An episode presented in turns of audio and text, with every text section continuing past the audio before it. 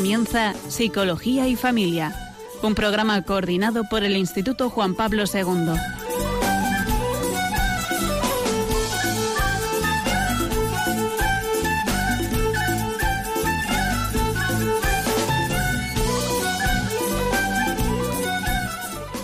Buenas tardes, queridos oyentes de Radio María.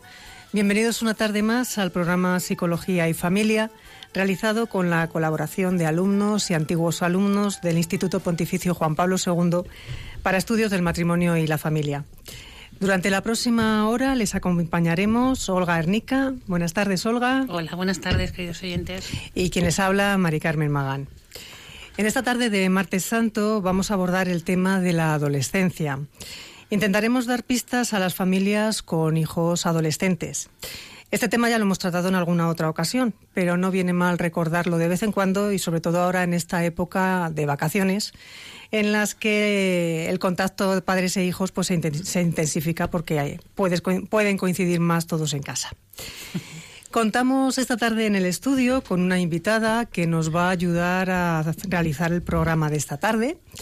Como el programa va de adolescentes, pues ella es una adolescente, se llama Teresa, tiene 14 años y estudia tercero de la ESO. ¿No es así? Sí. Buenas tardes, Teresa. Buenas tardes. Bueno, cuéntanos, ¿te consideras una adolescente? Pues sí. ¿Sí? ¿Y por qué? ¿Qué, cómo, qué, ¿Cómo definirías tú la adolescencia o por qué crees que tú estás en una fase de adolescencia? Pues no sé, porque se tienen ciertos eh, comportamientos mm, diferentes que no se englobarían, yo creo, ni en, ni en los adultos, pero tampoco en los niños. ¿Tienes hermanos mayores, más pequeños? Tengo un hermano más pequeño. Eh, ¿Consideramos que ya es adolescente? Creo que todavía no. Todavía no. Entonces estaba todavía dentro de la niñez. Sí. Bueno. ¿Y consideras que la adolescencia es algo bueno, malo, regular? ¿Cómo lo podríamos clasificar? A mí me parece bueno porque te sirve para ir desarrollándote y todo eso, pero no sé, tiene cosas que pues a veces no te gustan. ¿No te gustan a ti? Y a los que están alrededor. Sí. A ambos, ¿no? Muy bien, pues bueno, pues a lo largo de esta tarde vamos a intentar hablar de, de, la adolescencia, de las etapas, de sus características. También tendremos una psicóloga, en unos minutos hablaremos con ella para que nos ayude un poco a entender mejor los, a los adolescentes. Y Olga pues nos va a intentar sí. adentrar un poquito más en el programa. Continuamos esta tarde en la que tenemos la enorme suerte de tener aquí una invitada de honor, a Teresa. O sea, esto de tener aquí un protagonista eh, en directo es un lujazo. Bueno, vamos a intentar situar la adolescencia dentro de las etapas evolutivas de la vida, para poder entender, mejor qué es lo que ocurre en esta etapa, que en ocasiones, pues como decía Mari Carmen, se presenta un poquito conflictiva. Para situarnos realmente en este contexto, vamos a ponernos frente a algunas preguntas, situaciones reales.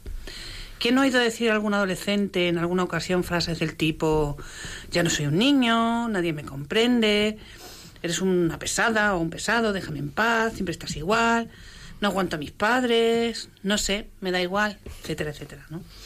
¿O algún padre de hijos adolescentes ha sufrido alguna de estas situaciones? Quedarse esperando despiertos hasta altas horas porque el niño o la niña no llega, porque, porque hay que pasar eh, por estas situaciones antes o después. Lo que no se pasa a los 15, pasa a los 20 o a los 30. Vale. Perdón, que me, sí, que me despista un poquito con el ejemplo. Sí, efectivamente. es raro que a los 20 o a los 30 lleguen, vamos, no es raro que a los 20 o a los 30 lleguen tarde a, a casa porque ya no tienen hora puesta por los padres, pero pero sí, en la época de la adolescencia eh, puede traer algún conflicto el tema de la puntualidad y de la, tardanza o no en, llegar a casa. Bien. Recapitulemos. A ver, ¿qué, eh, ¿qué padre nos ha visto en la situación del tipo quedarse esperando hasta que el, el niño o la niña llega? O, o, porque se ha marchado y no ha dicho dónde iba? Eh, porque de repente dejan de estudiar y empiezan a sacar malas notas? ¿O no quieren ir al instituto? Eh, tontean con la alimentación, etcétera, etcétera, etcétera. ¿Qué puede haber detrás de estas afirmaciones, de estos comportamientos? Puede existir un fenómeno llamado fábula personal, donde los adolescentes consideran que sus experiencias son únicas e incomprensibles para los demás. Entonces, Teresa, nuestra pregunta es, ¿piensas que solo te pasan a ti las cosas o a veces piensas que solo te pasan a ti algunas cosas? Eh, a veces sí que pienso que solo me puede pasar a mí, pero luego hablando con amigos o así, sí que veo que no soy la única. Y eso te reconforta, te reconforta, imagino, ¿no? Sí, en cierto modo sí. Luego hay una cosa que es la diferencia generacional, ¿no? Eh, derivada de que la adolescencia se viva en tiempos históricos y en contextos culturales distintos, obviamente. La adolescencia de tus padres, ¿verdad, Teresa? No es la misma que la de que la tuya, ni tampoco es la misma que la de tus abuelos. Que actualmente en ocasiones eh, actúan como padres. No es en tu caso, ¿verdad? Que tus abuelos no, no están ejerciendo como padres, pero en algunos casos es así.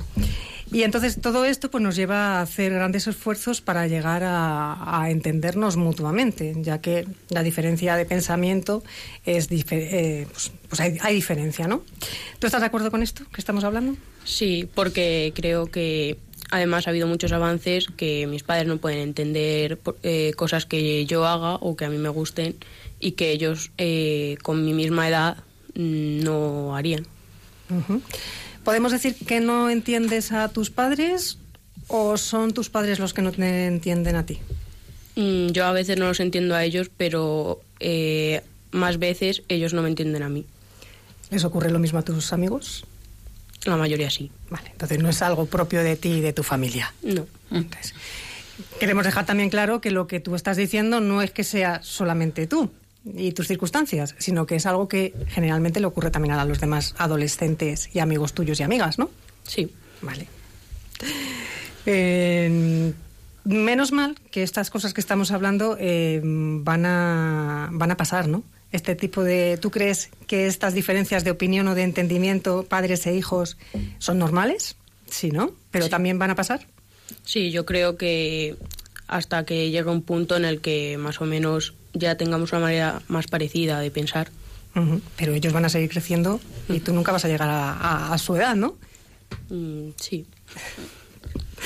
Bueno, pues vamos a hacer una, una pausa musical eh, y a la vuelta tendremos a, Laura que, nos contará como psicóloga cuál es su trato con los, con los adolescentes. Ujú, Efectivamente, tenemos eh, a un adolescente protagonista de esta etapa eh, para que nos hable en primera persona y luego vamos a tener también, después eh, de escuchar un poquito de música, a Laura García Ford, que bueno, ella es psicóloga y especialista en, con- en adolescentes.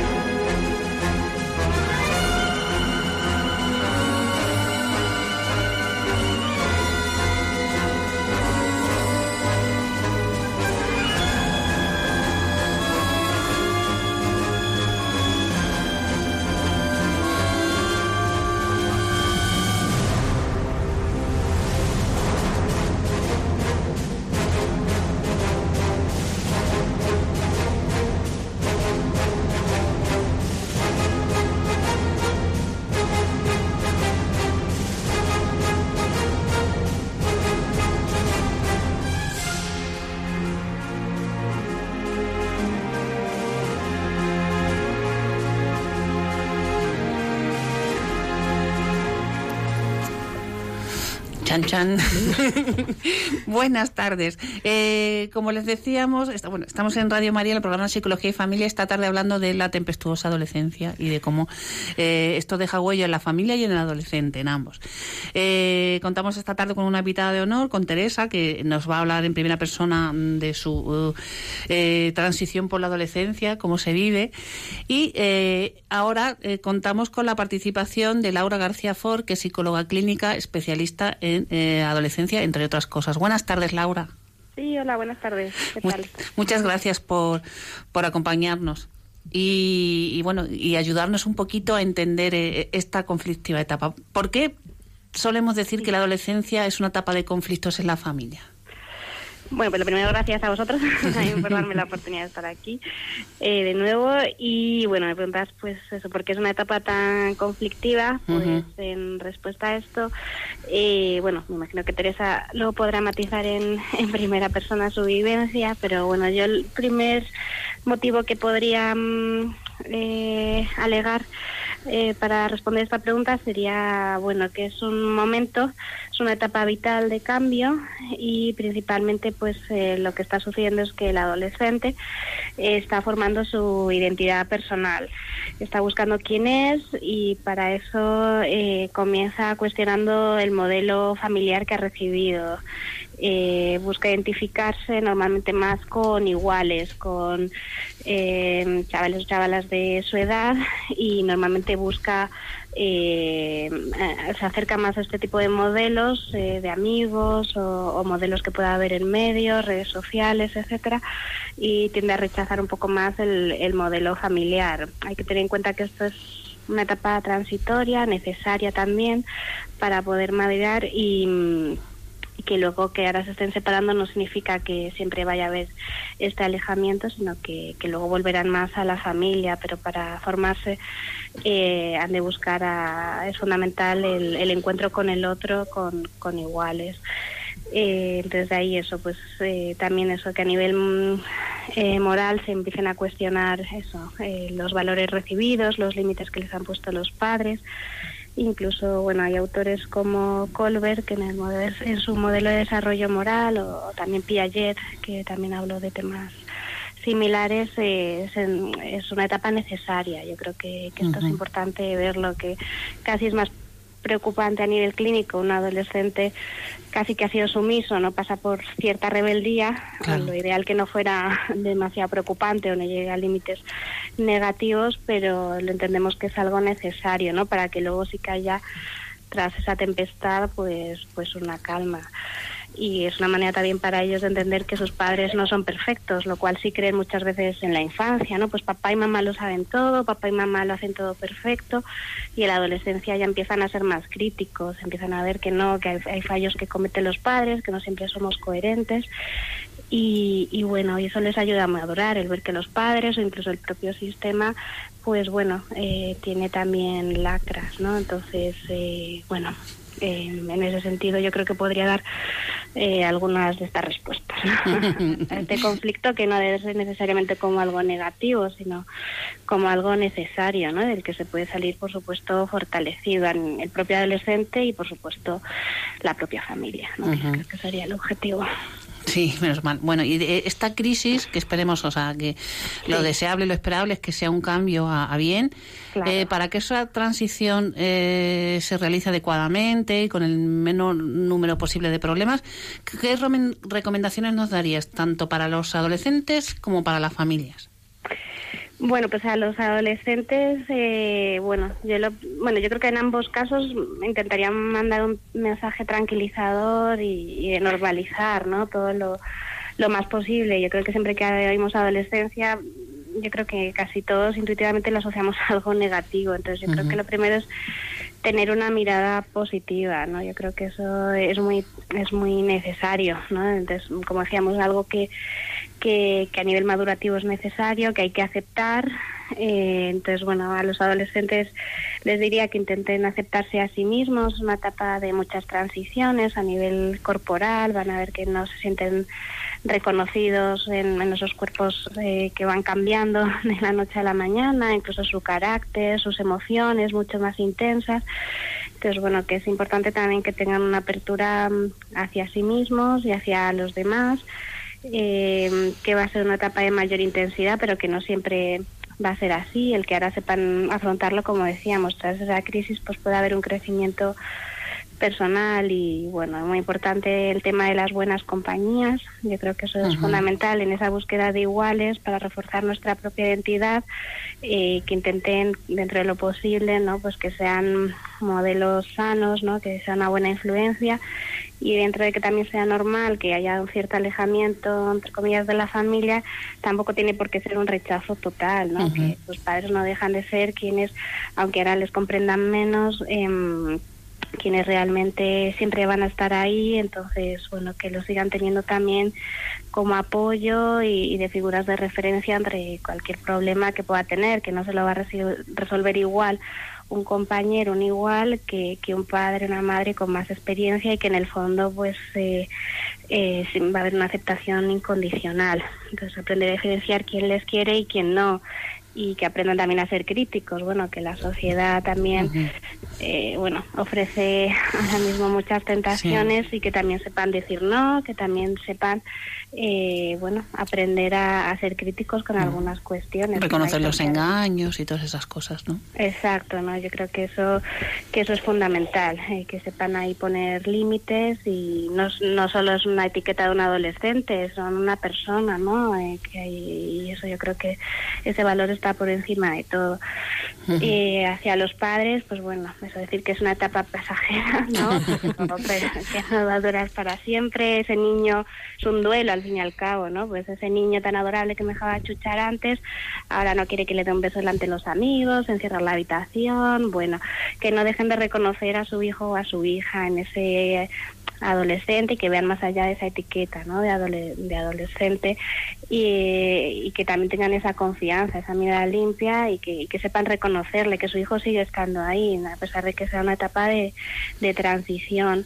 Em, el tema, pues como decíamos, de la mirada, la confianza y sobre todo yo creo que el, el amor incondicional. Yo creo que es que la familia es lo más potente que, que puedo tener, que eso no se lo va a ofrecer nadie. A un amigo, al final, si le fallas dos o tres veces, te puede mandar a paseo, un amigo de verdad, pero los padres hagan lo que hagan, van a estar ahí y siempre, y eso tiene un valor eh, importantísimo y los adolescentes eso lo sepan, que, eh, que aunque a veces los padres sean un rollo o no sean atractivos en ese momento, que sepan que aunque fallen, aunque hagan algo mal, pues los padres pueden rechazar esa conducta o esa acción eh, determinada, pero otra cosa es la, aceptación ¿no? de la persona con una visión pues mucho mucho más amplia. más incondicional. Exacto. Yo creo que eso es lo más importante y que también busquen apoyos, ya no solo profesionalmente, sino yo pues con familias que pueden estar viviendo la, la, misma situación, padres que estén en contacto también con, con, los amigos, que conozcan muy bien a sus amigos, a sus familias. Yo creo que esa parte también, también es fundamental, ¿no? por decir de alguna manera. ¿Y cuáles dirías que son los principales retos y dificultades a los que se enfrentan los adolescentes de hoy en día? Pues bueno, yo creo que son muchos. la, la propia adolescencia en sí es, un reto, pero es bueno como con esa palabra reto, porque eh, si, cuando se supere evidentemente pues puede haber un crecimiento. Sobre todo yo en consulta, en el COB y en, otros centros donde colaboro, pues el tema de las nuevas tecnologías, redes sociales, es verdad que está siendo especialmente conflictivo eh, hoy en día, porque es verdad que Mm, que yo creo que hay mucha dificultad para, para hacer un buen uso y que incluso yo misma como profesional muchas veces me cuestiono hasta qué punto le estamos pidiendo a ellos que tengan un control sobre algo que a lo mejor se les puede escapar, ¿no? En cuanto a capacidades eh, o, en cuanto a responsabilidad, dado que muchas veces, pues, eh, niños adolescentes son más cortos cortoplacistas ¿no? que, que los adultos. Entonces a veces no, no son conscientes de una acción en una red social el impacto que puede tener en el día de mañana o el hecho de que eh, queda una constancia permanente en una palabra, si dicen un insulto a otra persona, tal, o una imagen, ¿no? Que esté fuera de tono.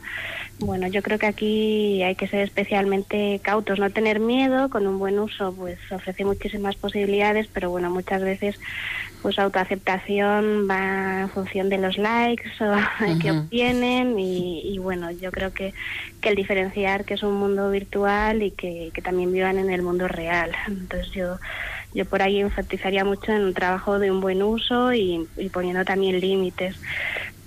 Y lo mismo también, eh, generando también una actitud crítica, tanto en este mundo, que es también un poco de postureo, ¿no? que no deja de ser el mundo real, con también, bueno, medios, a través de la imagen que de eso, de medios de comunicación, las series, pues a veces una visión muy muy negativa también de la propia adolescencia, ¿no? Entonces que ellos también pueden romper moldes en ese sentido. Eh, pues jóvenes de hoy en día que también pueden ser muy solidarios, pueden también eh, hacer un, un servicio ¿no? a la comunidad. Y luego, bueno, pues eh, por parte de los padres, pues yo creo que es un momento en el que los, los hijos, los adolescentes demandan ser más autónomos, pero por otra parte todavía no están 100% preparados para una autonomía, una independencia al 100%. Entonces, yo creo que un reto es eh, adecuar a cada hijo, el ir dejando cada vez un poco más de autonomía, pero siempre acompañando, porque hay padres ni, oye, ni dejarles no tomar ninguna decisión, eh, que eso no fomenta la responsabilidad, ni, ni que se caminen a la etapa adulta, ni tampoco decir, oye, ya la te apañas completamente solo. Ellos, aunque no lo saben, todavía necesitan de los padres. Entonces, bueno, ese equilibrio entre te sigo acompañando porque no estás al 100% preparado, pero no estoy tampoco en plan policía ¿no? Y, y, eso muchas veces puede variar de unos hijos a otros, que a veces que unos padres con unas normas le dio estupendo con unos hijos, pero otro hijo tiene unas demandas, unas necesidades totalmente diferentes y hay que adecuar, ¿no? El sistema y siempre con confianza, no es porque lo hago para fastidiarte, que es lo que muchas veces pueden interpretar ellos, sino lo hago porque te quiero, ¿no? Y porque yo sé que todavía no estás preparado, aunque sé que lo estarás, ¿no? O sea, siempre detrás de ese mensaje o ese trasfondo positivo. Y bueno, y un último reto también que valoraba es em, bueno, una etapa que son más vulnerables, eh, bueno, el tema de la autoestima, ¿no? Acompañarles también para que vean lo, lo bueno de sí mismos y que con los iguales, en esta época que se enfatiza tanto la relación, las relaciones sociales, pues bueno, que, eso, pues el, también establecer límites, el no todo vale con tal de tener amigos, eh, eh, no establecer lazos de dependencia, sino que si ellos se quieren a sí mismos, pues tienen que ir con gente que les valore, que les respete, o si ya empiezan a establecer relaciones con sexo opuesto, pues lo mismo, eh, no vale todo con tal de estar con alguien, ¿no? Entonces, bueno, hay acompañarles para establecer unas buenas bases que les ayudará para relaciones del futuro, no tanto de amistades como de pareja. Claro. Oye, Laura, ¿nos recomendarías algún libro o algún otro recurso que pudiera ayudarnos a entender un poco mejor y manejarnos en esta etapa? Sí, a ver, yo hay varios que creo que pueden ser interesantes. Eh, yo hay una revista que sí he descubierto últimamente que creo que sobre todo es muy práctica eh, y además, bueno, habla de la etapa de, los, de, la adolescencia, pero también de etapas previas y posteriores, también de, de los jóvenes. Eh, entonces, la de Hacer Familia, yo creo que es una revista que es muy interesante. No sé, se puede suscribir online o también tienen página web o están en redes sociales y te dan como consejos muy, muy prácticos, tips y para, para problemas muy concretos, muy actuales. Eh, luego, como libro, hay uno muy interesante que es el de Siete hábitos de familias altamente efectivas de Covey, que Covey también ha hecho otros libros estupendos de pareja, por ejemplo, pero aquí le ha enfocado a la familia y, de manera concreta también habla en algún capítulo de la adolescencia para enfocarlo de una manera conjunta. Luego, bueno, también porque conozco que trabajo con ellos, pues de Nieves González Rico, eh, en la línea Aprendamos a Amar, pues hay uno que es Amor y Sexo, está más orientada a la parte de sexualidad, pero al final tiene un trasfondo de afectividad que yo creo que es muy interesante, esta mirada de la que hablábamos. Y en concreto el título es Amor y Sexo, más de 100 preguntas que te haces y los padres no saben cómo contestar lo podemos regalar a los hijos adolescentes o como padres lo podemos comprar y nos pueden dar también algunas ideas de cómo enfocar algunas preguntas o, sobre todo la base, ¿no? A nivel antropológico que, siempre hay que transmitir, ¿no? los dos, los dos, los padres y los hijos, que los compren los padres y los hijos. Exacto, para los dos, que vayamos ahí en la misma línea. Y luego, bueno, un poquito menos de antropología, pero carácter muy, muy práctico. Eh, la autora de Super Nanny me, me gusta, para un plano quizás más conductual. Entonces, de adolescencia tiene el de un extraño en casa tiembla, llegó la adolescencia. ya te lo pinta un poco mal, ¿no? Pero es Rocío Ramos Paul. Pero bueno, eso para una parte, digamos, ya mucho más metodológica, ¿no? Para, para consejos ya muy, muy concretos, ¿no? En cuanto a pautas y tal.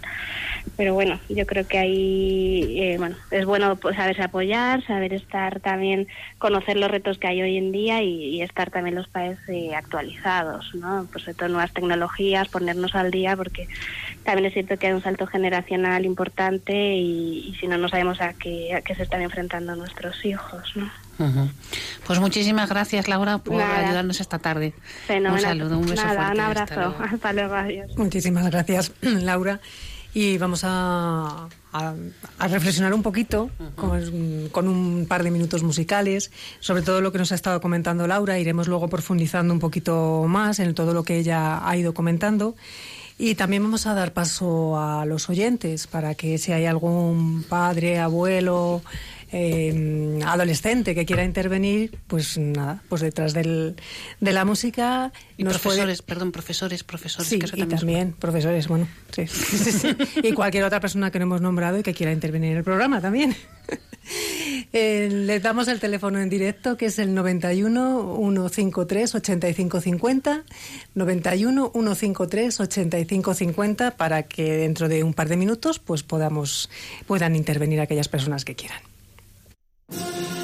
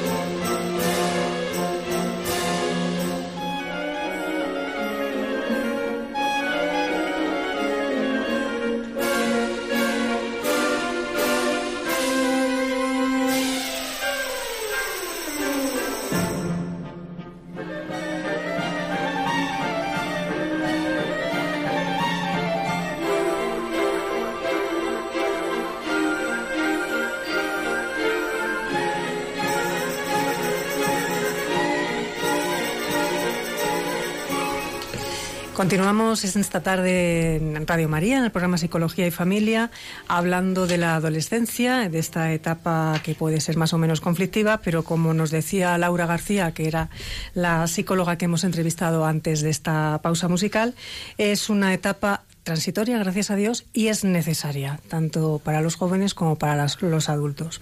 Parece ser que tenemos ya una primera intervención. Nos vamos a Baleares. Buenas tardes. Hola, buenas tardes. Pues cuéntenos, ¿qué quiere ya compartir con nosotros? Quería compartir, si lo más rápido posible que pueda, nada, eh, bueno, que tengo, bueno, tengo dos hijos de 13 y 16 años, bueno, el, el, la querida de 16, que, bueno, eh, ha sufrido una separación pues muy traumática eh, hace unos 8 o 9 años que, ya estamos separados, pero, pero bueno, eh, entonces, claro, ahora tiene unas conductas pues muy aberrantes en el sentido de que, bueno, pues me ha agredido en alguna ocasión, después, por ejemplo, a lo mejor tiene relaciones muy agresivas rompiendo, por ejemplo, yo sé, ha, roto alguna puerta, ayer mismo, pues por ejemplo, rompió el pomo de la puerta, de, una, bueno, pues arrancándolo, entonces, bueno, ya un poco, pues tengo un poco de miedo, ¿no? Entonces, claro, digo yo, eh, pues que que un poquito cómo, cómo, cómo hacer frente a esto, ¿no? O sea, sé que necesito una ayuda especializada, ¿no? Pero, no sé, mm, un poquito, pues, eh, que me diera alguna pincelada de qué podría hacer para enfrentarme a, eso, porque claro, por otro lado, lo quiero muchísimo, pero claro, no, y no le sé poner ningún límite ahora, o sea, él ahora hace una figura de paterna y, muy agresiva, que yo jamás, eh, además, curiosamente, jamás le, he tocado un, pelo, jamás le, he pegado, yo nunca he utilizado ese tipo de educación, y él, curiosamente, pues se revela contra mí con una rabia eh, tremenda y eso, y entonces también eso mm, condiciona también pues un poco pues la, la, la preadolescencia que tiene el, otro niño de 13 años, mi otro hijo, y entonces claro, pues la verdad, pues lo estoy pasando muy, muy mal y y por, por eso, por mí, por mi hijo pequeño también y por mi hijo mayor. En fin, nada, que si un pelín oriental. Y por cierto, y lo último que, te os digo, es que no me he quedado sin, sin la página web que, que ha dicho la psicóloga esta, no, la he podido apuntar, que si después me la puede decir, pues agradecería un montón. Sí, sí, hacer, Familia. Es una revista online ah, que se llama Hacer Familia. vale, muchísimas gracias. Pues nada, pues pues eso era un poquito la cuestión que quería plantear, es que un poco que, que, cómo debo de plantear esto, ¿no? Esta situación tan, para mí dramática que estamos pasando en la familia.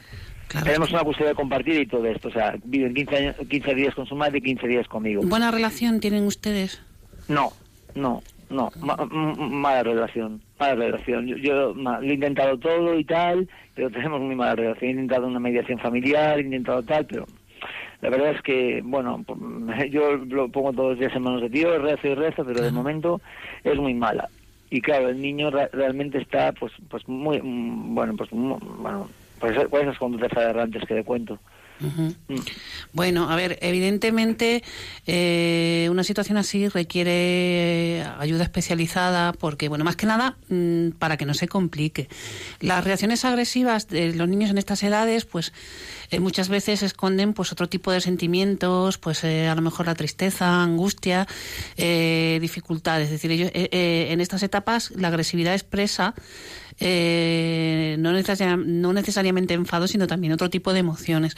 Eh, si, si, la separación fue traumática y se produjo cuando era más pequeñito, no es eh, extraño tampoco que ahora esté pasando lo que se llama un, duelo diferido, es decir, que el duelo por la separación el niño lo esté viviendo ahora eh, con más intensidad que cuando tuvo lugar la separación. Entonces todo esto lo, he pensado, lo, he pensado mm, también, lo hace conveniente. Es decir, si la relación entre ustedes no es buena, si por lo menos, por lo menos pudieran estar de acuerdo en pautas, límites, porque claro, lo que está reclamando eh, su hijo es que le diga que, le quiere, que mm, aunque estén separados siempre van a estar ahí, mm, pero que claro que van a estar ahí y, que y, reclama también que le pongan unos límites, ¿no? Claro.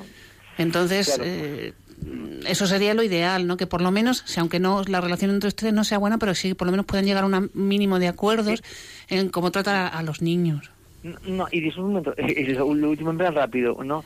Pero, claro, entonces eh, el problema que también me surge ahora es que, claro, él lo que quiere es, dice, bueno, como digamos en, casa de mi padre, aunque curiosamente a mí es el que me trata más agresivamente, no a su madre, pues dice, bueno, pues quiero estar más tiempo con mi padre. Entonces, eh, entonces se, se, se, viene, se viene más a mi casa. Pero claro, yo es lo que digo, si vienes desde el, respeto, desde el respeto a tu padre, pues muy bien, tienes la casa abierta, no, porque claro, es, esa separación de 15 días y 15 días es un poco, bueno, pues artificial artificial, Es una separación judicial, pero no es real. Yo a mi hijo lo quiero como toda la vida, ¿no? Entonces, claro, le tengo estoy empezando a decir que no, porque claro, si viene si viene en este plan, y digo, si vienes desde el respeto, claro que te voy a abrir la puerta todo, todo, pero ahora hoy ahora mismo ahora mismo le he tenido que decir, porque quería venir aquí y he dicho no, porque ayer, bueno, pues lo que le dije, pues eso, eso, eso que ha hecho con la puerta y todas estas cosas, entonces Claro, eh, pero también yo me siento muy mal porque digo, jolín, me está reclamando, tal vez, pues bueno, pues lo que sea, aunque sea utilizarme un poco, ¿no? Pues que, quiere estar más, porque a lo mejor esta casa es más cómoda, lo que claro. yo eh, no, no, o sea, eh, estoy totalmente de acuerdo en que hay que ponerle límites, hay que reforzar la conducta positiva y castigar las negativas, como es el, la rotura de la puerta y tal, pero yo no la castigaría con no dejarle entrar en su casa o no verle, porque eso, claro, lo que va a agravar más sus heridas. Yo pondría castigos que tengan que ver un poco que sean como hacerse cargo de los daños. O sea, si él ah, rompe esa puerta, que la arregle, eh, explicarle un poco cómo se siente usted. por ejemplo, con su paga, quitar un, trozo de su paga. Efectivamente, claro. Cosas claro. de ese tipo. Cosas de ese tipo. No castigarle, porque a veces el castigo es lo que me parece a mí muy no, no, no, Su casa, su casa y su corazón tiene que estar siempre abierto para su hijo, independientemente de cómo él se porte. Pues, Otra cosa es que él aprenda. No, perdona, dígame, dígame, No, no, que él tiene que aprender que los actos tienen unas consecuencias y tienes que hacerse cargo de esas consecuencias, pero eh, más relacionado con lo que él haga o deje de hacer. No, nunca con, con, su cariño, y su cariño tiene que ser incondicional. La está feo, es lo, que yo pienso, está feo, ¿no? Aunque sea aunque sea eh, fuera de, los 15 días, por supuesto. Que claro, es poco apropiado porque puede reavivar más sus sentimientos negativos, su tristeza, su angustia, el sentimiento de abandono que suelen tener los hijos cuando sus padres eh, se separan. Entiendo, pues ha sido usted muy amable. Pues nada, y discúlpeme, era www, la, la revista era... Hacer familia. Hacer familia, ahí está. Pues nada, pues de verdad que se lo agradezco un montón, que Dios, que Dios lo bendiga. Y muchísimas gracias por su programa. Gracias a usted por compartir su experiencia con nosotros. Continuamos, mm, volvemos a repetir el teléfono por si alguien quiere todavía intervenir. Hasta la, todavía nos quedan unos minutillos de programa. El teléfono para intervenir en directo es el 91 153 85 50. 91 153 85 50. Y como decíamos, continuábamos un poco ahondando en la adolescencia, haciendo referencia a lo que Laura nos había comentado hace unos minutos. Eh, Veíamos que la adolescencia es una etapa en la que hablamos que es compleja, turbulenta, pero es necesaria. Eso sí que me ha quedado claro y creo que también eh, nos tiene que quedar a todos claro, que es lo que nos ha comentado Laura García, la psicóloga, que es algo transitorio, pero que es necesario para que los jóvenes, los adolescentes, vayan creciendo. Va a tener esta etapa pues cambios físicos, que es lo que se llama propiamente la pubertad, y esos cambios psicológicos que son lo que se le llamamos a la adolescencia, que es a lo que más etiquetamos a los, a los jóvenes. Pero hay que ver que esta etapa de adolescencia está llena de maravillosas posibilidades de futuro que los jóvenes tienen que ir descubriendo. O sea, que ellos sepan que no se van a quedar aquí, sino que esto va hacia adelante y que tienen que ir descubriendo. Muchas veces en la adolescencia es donde salen pues sus deseos, sus proyectos de futuro que a lo mejor ahora mismo obviamente no lo van a poder materializar, pero van abriendo un camino. Eh, decimos que es algo normal, que es necesario y obviamente hay que pasar por ello. Y lo que no se pasa a los 15 años se va a pasar a los 20, a los 30, a los 40, a los 50 y obviamente hoy nos encontramos con jóvenes, vamos, jóvenes no, adultos de 30, 40 años que siguen siendo adolescentes o teniendo comportamientos adolescentes. Eh, parece ser que nos volvemos a ir a otra provincia de, España. Nos acercamos un poquito. Eh, de Baleares nos vamos hasta Alicante. Buenas tardes. Hola, buenas tardes. Pues coméntenos, ¿qué quería compartirnos? Mira, te quiero compartiros de que soy una madre separada de hace 15 años. Tengo una, hija de 20 y un hijo de 23. Mi hija, por problemas también familiares, por discrepancias de carácter, se marchó hace cuatro años, cuando tenía 16 años. No sé, en la actualidad no sé dónde está. Servicios sociales no me ha ayudado prácticamente en nada. Y ahora tengo una problemática. Tengo un hijo de mi hijo de 23 que se me está revelando. En cuanto le llevo la contraria, esto se, se rebota, me dice que si no le quiero, que si no quiero su felicidad. Y la verdad, esto es muy serio para que ahora mismo no sé, mm, hoy en día a mí, a mí nunca me ha gustado la violencia, pero voy a tener que recurrir o a la violencia o a la justicia, porque le digo, no hagas esto, no, ahora mismo se me ha buscado una medio no dieta, si lo queremos decir así, y se quiere marchar todos los fines de semana cuando él sabe que nuestros recursos económicos son más más bien escasos. ¿Qué puedo hacer? ¿Cómo le puedo encauzar para que este, esta criatura vuelva otra vez a ser el niño que era adorable, que se le podía podías dialogar con él, pero ahora no puedes dialogar? Si no si escuchas, si hago esto, me vas a dejar que me vaya a no sé dónde. si hago esto, me vas a, me vas a dar un premio, o sea, como si tuviera en lugar de 23, tuviera cuatro años. ¿Su hijo trabaja, estudia o...? Nada, nada. No hace nada como no estemos encima diciéndole, eh, haz esto, haz lo otro, mándanos mm, el sitio donde estás, porque si no, ahora mismo se está sacando carrera de conducir y hemos tenido que estar pues como un crío chico pidiéndole al profesor, oiga, díganos cuándo va a la autoescuela porque luego nos dice que va y no va. ¿Y quién le Pues- está pagando el carnet de conducir? Pues sus abuelos, porque yo ahora mismo no puedo. Bien, o sea, hombre, es que yo creo que mm, es un poco lo que le decía el oyente anterior, es decir, los castigos tienen que ir un poquito en función de las consecuencias de lo que la conducta de- del niño. Entonces, que él quiere irse a hacer cosas, el que trabaje o que lo gane de alguna manera, o sea, hay que hablar con los abuelos, este, su hijo no puede disponer del dinero de esa manera, porque entonces no se va a responsabilizar nunca jamás, ni estudiará ni trabajará. Exactamente es lo que le digo yo a mis padres, porque son mis padres los que más o menos le man- nos, nos mantienen. Claro. Y él le digo, mira, que trabaja, gánatelo. Si tú quieres ir a, a tal sitio a ver a tu novieta esa que tienes, mm, trabaja y gana. Claro. Es que, ¿por qué no me lo puedes dar? Si no te pido nada de dinero, si no sé qué, si no sé cuántas, si es que no voy a ningún sitio, tú eres feliz, pero yo yo tengo que estar aquí amargado todo el día en casa solo. Y un No, chico con 23 años, Tiene- que, tiene para... Tiene responsabilizarle de, de- de su vida. Está bien que en su casa va a tener siempre un plato de comida caliente, un lugar donde dormir y, y, bueno, y se le puede dar una pequeña asignación en función de lo que la economía de su familia pueda mantener para que se tome un café.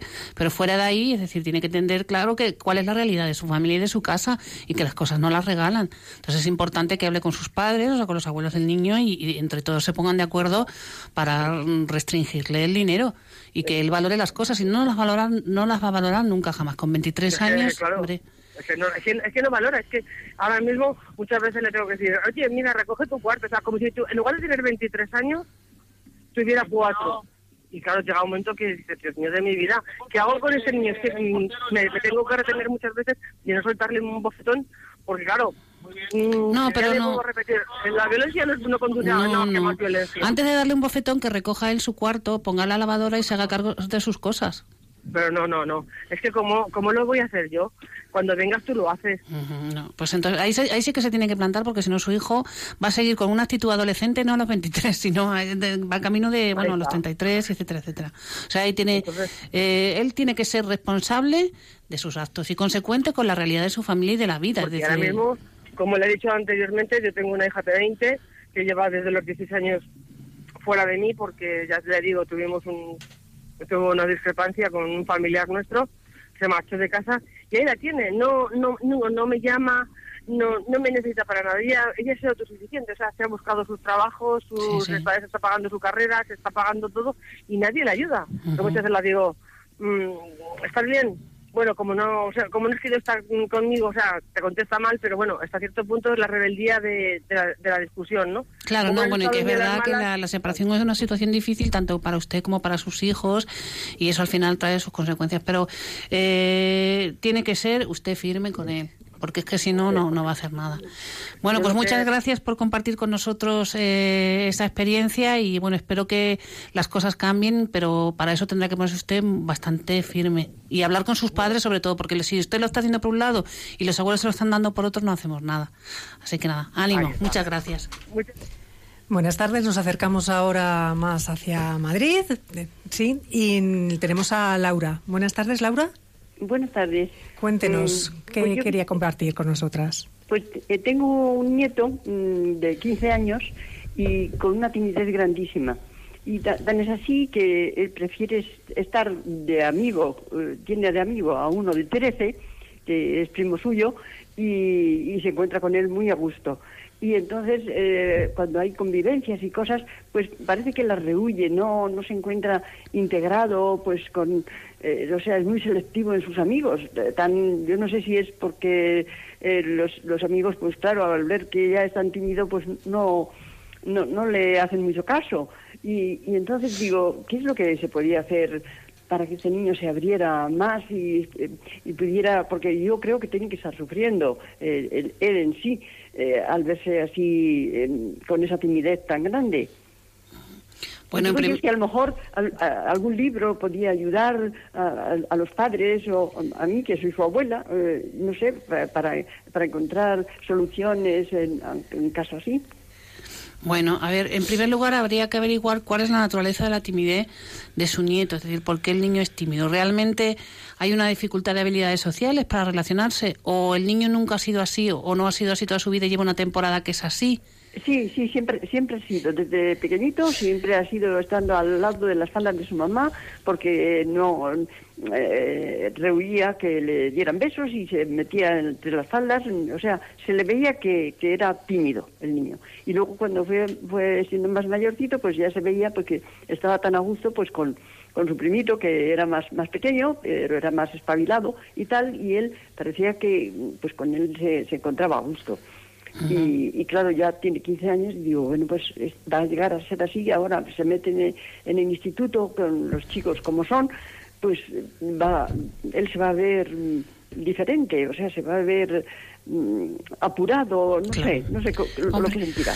Yo en este caso sí que buscaría ayuda y apoyo profesional, porque bueno, mm, cuando es un caso de timidez así de toda la vida, habrá que ver, o sea, habrá que dotarle de habilidades sociales que probablemente no tenga, o ver si hay algún tipo de conflicto personal o dificultad de autoestima o de otra naturaleza que pueda estar actuando ahí para que el, niño no, no quiera estar en grupos más grandes. Es verdad que, hombre, viene bien que socialice, que esté en grupos, pero claro, si él tiene realmente una dificultad, eso puede ser muy aversivo, muy aversivo para él, con lo cual forzarle tampoco nos, nos, nos lleva a ningún lado.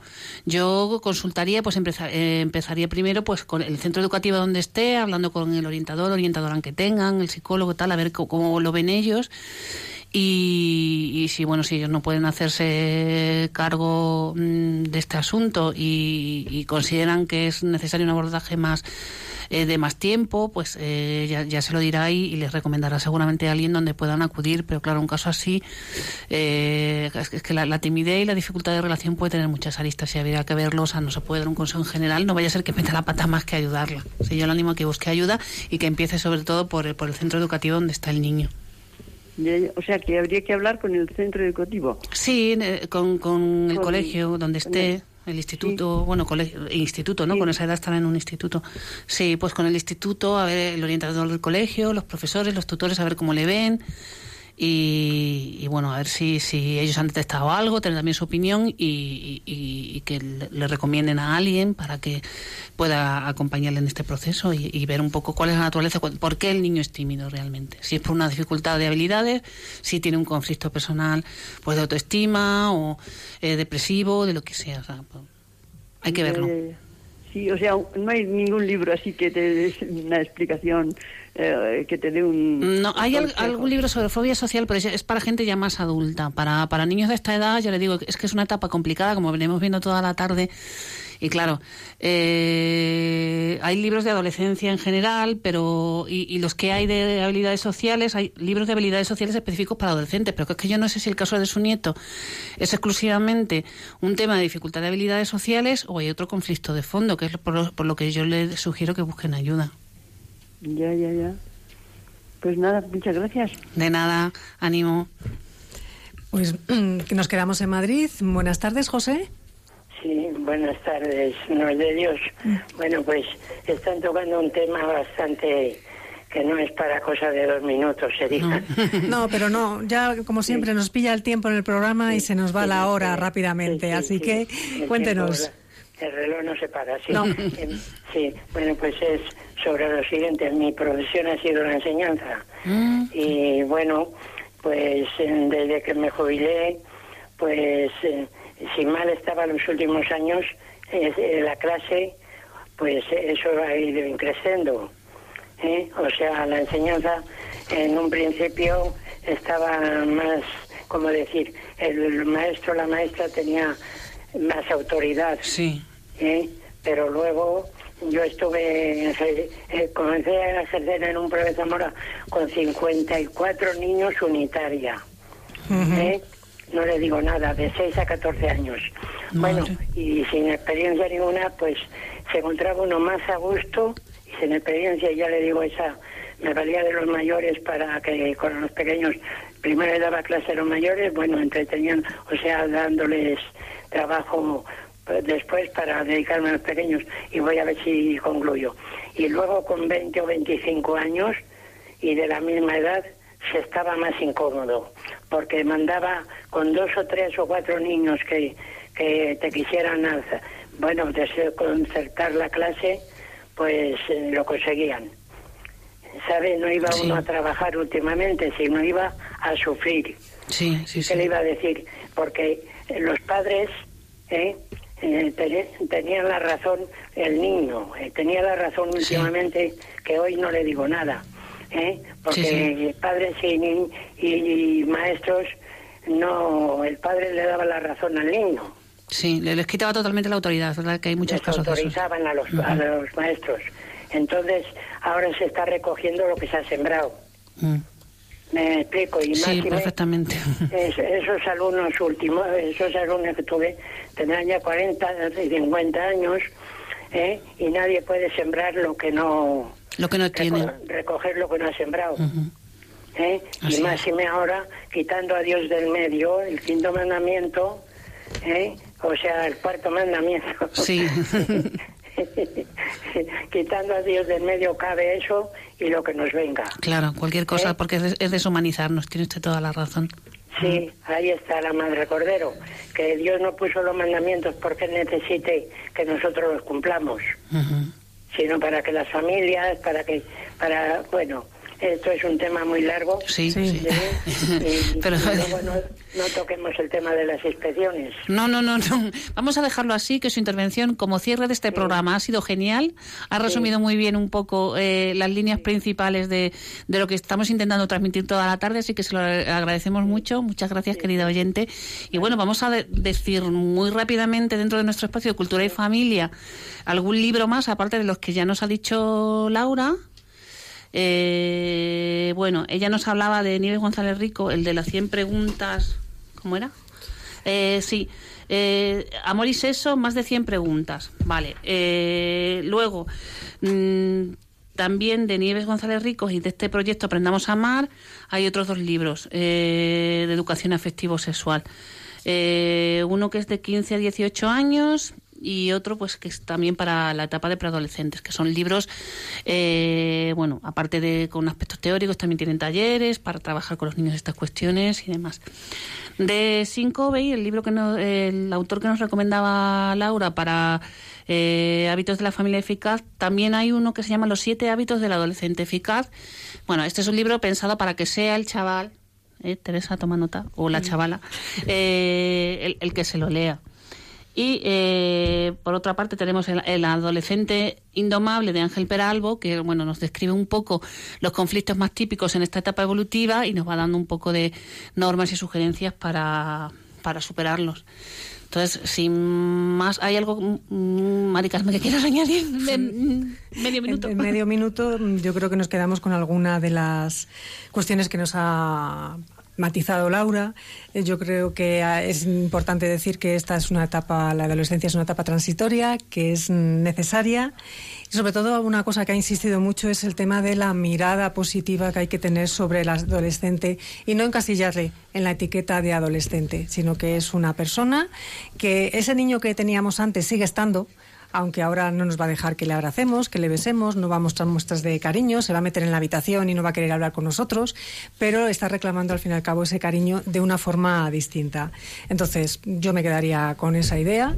No sé si Teresa le ha gustado el programa, lo que ha escuchado, si le ha aportado algo nuevo, si la teoría ya se la sabe, la práctica hay que ponerla ahora en marcha.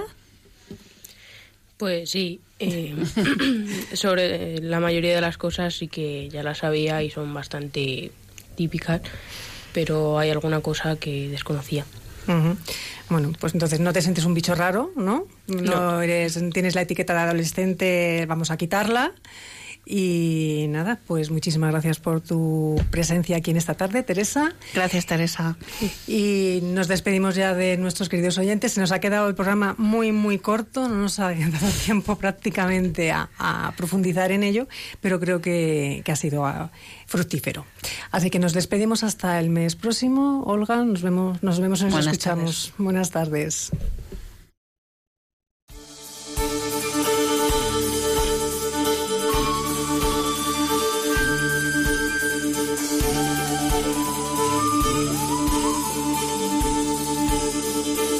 Y así concluye Psicología y Familia, un programa coordinado por el Instituto Juan Pablo II.